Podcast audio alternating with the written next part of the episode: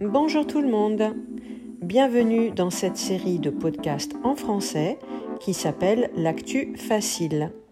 Je m'appelle Lydia et chaque semaine je publierai un podcast à propos d'un ou plusieurs sujets d'actualité en utilisant du vocabulaire simple afin de vous aider à progresser en français et être capable de parler de sujets du quotidien.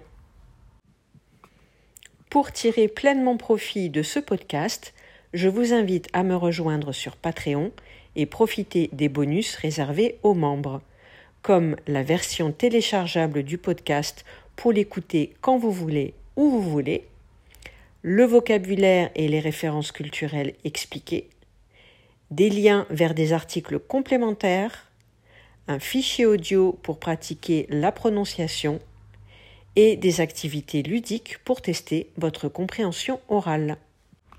C'est parti pour le deuxième épisode d'Actu Facile.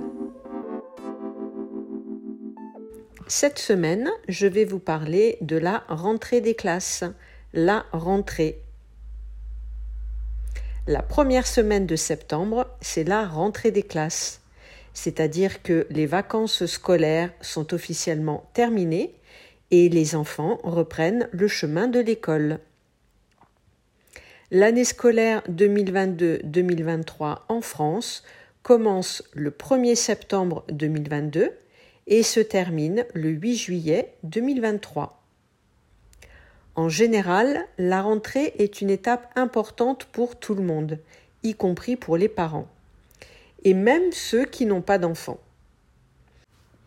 Un peu comme au début de l'année civile, on en profite pour prendre de bonnes résolutions, prévoir de nouvelles choses à faire et se fixer des objectifs. Pour les enfants, c'est notamment une étape importante pour ceux qui changent de section.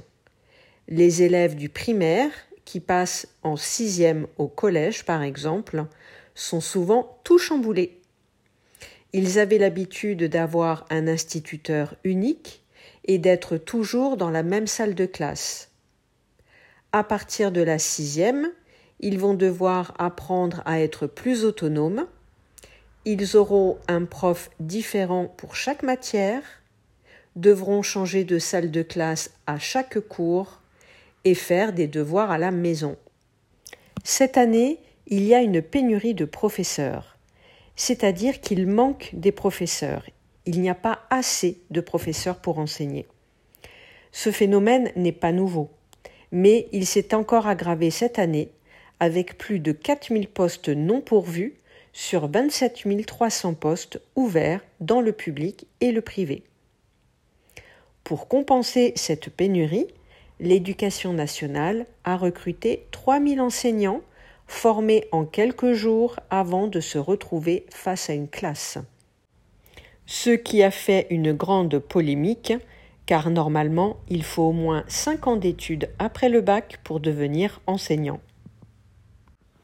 Beaucoup de personnes ont trouvé que cette méthode dévalorisait le métier d'enseignant.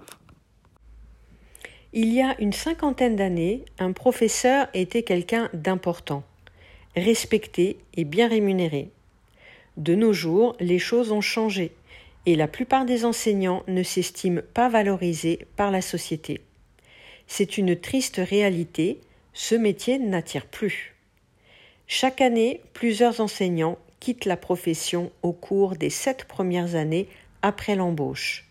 La plupart d'entre eux abandonnent par épuisement ou parce qu'ils considèrent leur tâche de travail trop lourde ou encore parce que leur salaire est inférieur de 25% à celui d'autres fonctionnaires avec le même niveau d'études.